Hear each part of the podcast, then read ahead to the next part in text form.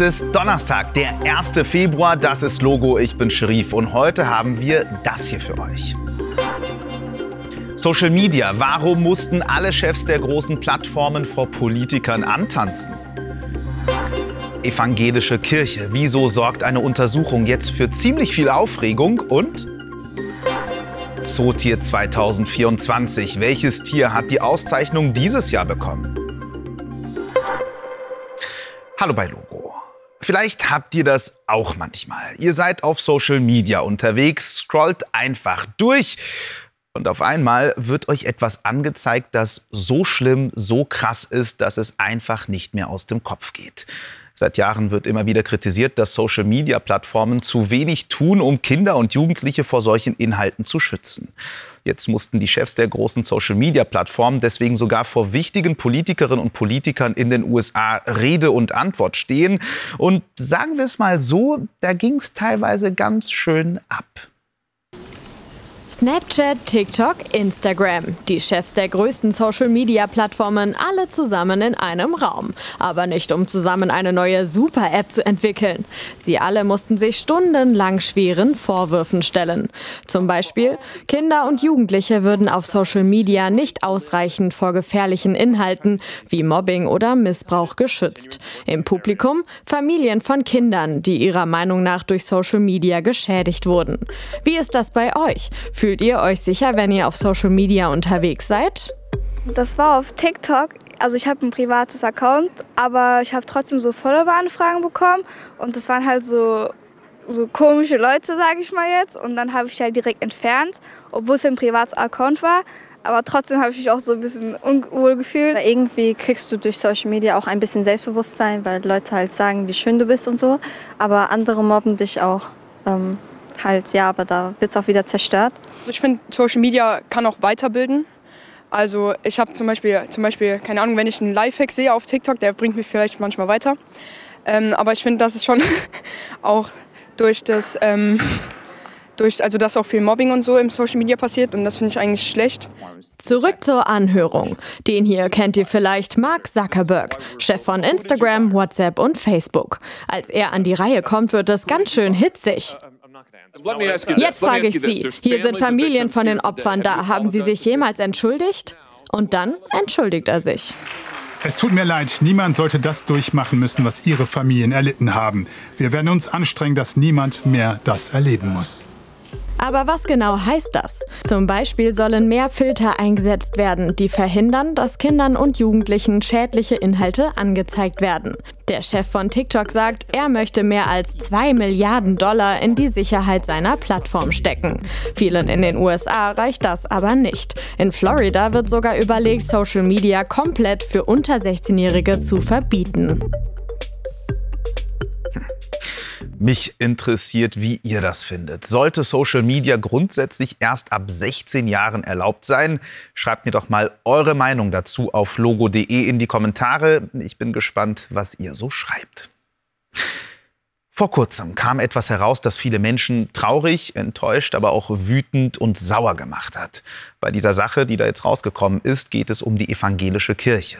Ein Forscherteam hat nämlich nach einer langen Untersuchung herausgefunden, dass in den vergangenen Jahrzehnten in vielen evangelischen Kirchengemeinden Kinder und Jugendliche eine bestimmte Form von Gewalt angetan wurde. Worum es da genau geht, das hat sich unsere Reporterin Simone genauer angeguckt. Es gibt Tage als Reporterin, die sind echt nicht so einfach. Zum Beispiel, wenn ich über echt schwierige Themen berichten muss, die mich selbst zum Grübeln und Nachdenken bringen. Heute geht es darum, dass Wissenschaftler und Wissenschaftlerinnen herausgefunden haben, dass Kinder und Jugendliche in evangelischen Kirchengemeinden sexuell missbraucht wurden. Um zu verstehen, was damit gemeint ist, hier eine kurze Erklärung. Wenn jemand ein Kind dort streichelt, wo es ihm unangenehm ist oder versucht, es gegen seinen Willen zu küssen, wenn jemand ein Kind dazu zwingt, sich nackt fotografieren zu lassen oder es dazu zwingt, aufreizende Fotos oder Nacktfotos zu verschicken, wenn jemand ein Kind dazu zwingt, mit ihm oder ihr Sex zu haben, dann ist das alles sexueller Missbrauch. Sexueller Missbrauch ist eine Form von Gewalt. Oft sind es Menschen aus der Familie oder Bekannte, die Kinder sexuell missbrauchen. Es könnten also auch Personen aus der Schule, dem Sportverein oder eben der Kirchengemeinde sein. Es ist schon lange bekannt, dass sexueller Missbrauch in der katholischen Kirche eine Rolle spielt. Jetzt kam aber heraus, dass es eben auch in der evangelischen Kirche vorgekommen ist. Und das viel häufiger als bisher angenommen. Von 1946 bis 2020 sollen etwa 9355 Kinder und Jugendliche missbraucht worden sein. Die Forschenden vermuten sogar, dass es noch mehr sein könnten. Miriam Rassenhofer ist Psychotherapeutin für Kinder und Jugendliche in Ulm. Sie forscht zu dem Thema Missbrauch in der Kirche. Gibt es irgendwelche Gründe, dass ausgerechnet in der Kirche und wie wir wissen, jetzt ja auch in der evangelischen Kirche, es immer wieder zu sexuellem Missbrauch von Kindern und Jugendlichen kommt? Ein Grund kann sein, dass die Leute vernetzt sind miteinander, dass die Verbindungen haben. Und als, als Kind, wenn ich betroffen bin und wenn ich das Gefühl habe, okay, da, da macht jemand was, was nicht okay ist, ist es manchmal nicht so ganz durchsichtig, an wen kann ich mich jetzt wenden. In der Kirche kann es natürlich auch sein, ähm, ein Pfarrer, der steht relativ weit oben. Ne? Und wenn ich jetzt sage, okay, der Pfarrer oder die Pfarrerin hat da was gemacht, was für mich nicht okay ist, was für mich über eine Grenze geht, ähm, ist, ist das manchmal total schwierig, auch für andere Leute, dass die sagen, boah, aber ein Pfarrer macht sowas ja nicht, ähm, dass es dann auch gar nicht geglaubt wird. Gibt es vielleicht auch noch andere Gründe? Ein Grund, den man sich nur vorstellen kann, ist, dass sich das ähm, gerade bei Pfarrern sehr mischen kann. Ne? Die sind irgendwie Pfarrer, das ist ihr Beruf, aber die sind so auch in ihrem ganzen Leben irgendwie der Pfarrer. Und vieles passiert zum Beispiel im Pfarrhaus. Ne? Dann sind da Gruppenangebote, dann ist die Chorprobe äh, in dem Haus, wo der Pfarrer oder die Pfarrfamilie auch wohnt. Und dann vermischt sich das total stark, ne? dass es eigentlich ja sein, sein Beruf ist, aber irgendwie auch, auch das Private. Und das macht es dann noch mal schwieriger, auch zu sagen, oh, ähm, hier ist jetzt eine Grenze überschritten. Gibt es irgendwelche Warnsignale, die einem zeigen, hey, ich bin hier gerade in einer Situation, die mir nicht gefällt, da geht mir irgendwas zu weit? Also ich finde, das gibt es auf jeden Fall. Zum Beispiel, wenn, wenn ich merke, okay, ich habe ein ganz komisches Gefühl im Bauch, ich habe vielleicht ein bisschen Angst, ähm, ich mache mir Sorgen, es ist unangenehm, dann ist es auf jeden Fall ein Warnzeichen, dass irgendwas nicht stimmt. Was kann man dann machen, um aus dieser Situation herauszukommen? Also zunächst mal gucken, selber kann ich sagen, nein, stopp und ich möchte, möchte gehen. Ähm, es ist aber ganz oft so, dass das Kinder nicht ganz alleine schaffen, ähm, sich, sich da zu helfen. Und dann ist es ganz wichtig, dass man sich an Erwachsene wendet und dann auch erzählt, also das ist eine ganz komische Situation und da geht es mir nicht gut mit, ähm, da habe ich Sorge, da habe ich Angst, hilf mir da. Darüber sprechen und Hilfe holen ist also das Allerwichtigste. Es gibt viele Expertinnen und Experten, an die sich jeder wenden kann. Auf logo.de erfahrt ihr mehr dazu. Tja, schaut da unbedingt mal rein. Und jetzt zu einem ganz anderen Thema.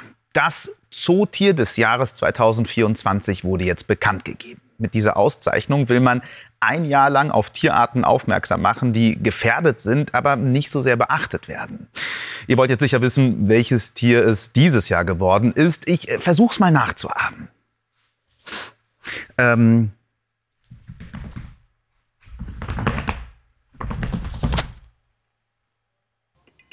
Wow, Sharif, man könnte glatt meinen, du wärst selbst ein Gecko, wären da nicht diese drei Dinge, die die Echsen dir voraus haben. Erstens, viele Geckos können an der Decke laufen. Das verdanken sie sogenannten Haftlamellen unter ihren Füßen. Das sind winzig kleine Härchen. Mit denen pressen sie sich, wie ein Klettverschluss, an kleine Unebenheiten einer Wand. Dadurch haben sie sogar kopfüber Halt. Zweiter Fun Fact: Geckos können ihren Schwanz abwerfen. Wenn ein Feind sie daran festhält, trennen sie ihn einfach ab und sind frei. Der Schwanz wächst zwar wieder nach, wird aber meistens nicht mehr so lang. Deswegen soll man die Reptilien auch nicht an den Schwänzen festhalten. Und jetzt schaut für den dritten Fakt mal diesen Geckos tief in die Augen. Seht ihr die unterschiedlichen Pupillen? Tagaktive Geckos haben runde Pupillen und nachtaktive schlitzförmige für eine bessere Sicht im Dunkeln. Ihr seht also, das Zootier des Jahres hat echte Superkräfte. Sehr cool. So, damit sind wir auch schon am Ende von Logo. Ich sag danke fürs Zugucken. Hier kommt jetzt noch das Wetter und der Witz von Leonard und Gero. Und wenn ihr mögt, sehen wir uns dann gerne morgen wieder. Ich würde mich freuen und sag schon mal bis dahin, macht's gut und tschüss. Regenwolken machen sich morgen im Norden und Osten breit. Im Westen und Südwesten dagegen lässt sich die Sonne blicken. Das alles bei Höchsttemperaturen zwischen 3 und 10 Grad. Wie nennt man einen Gecko, der gerne Eis isst? Einfach Schlecko.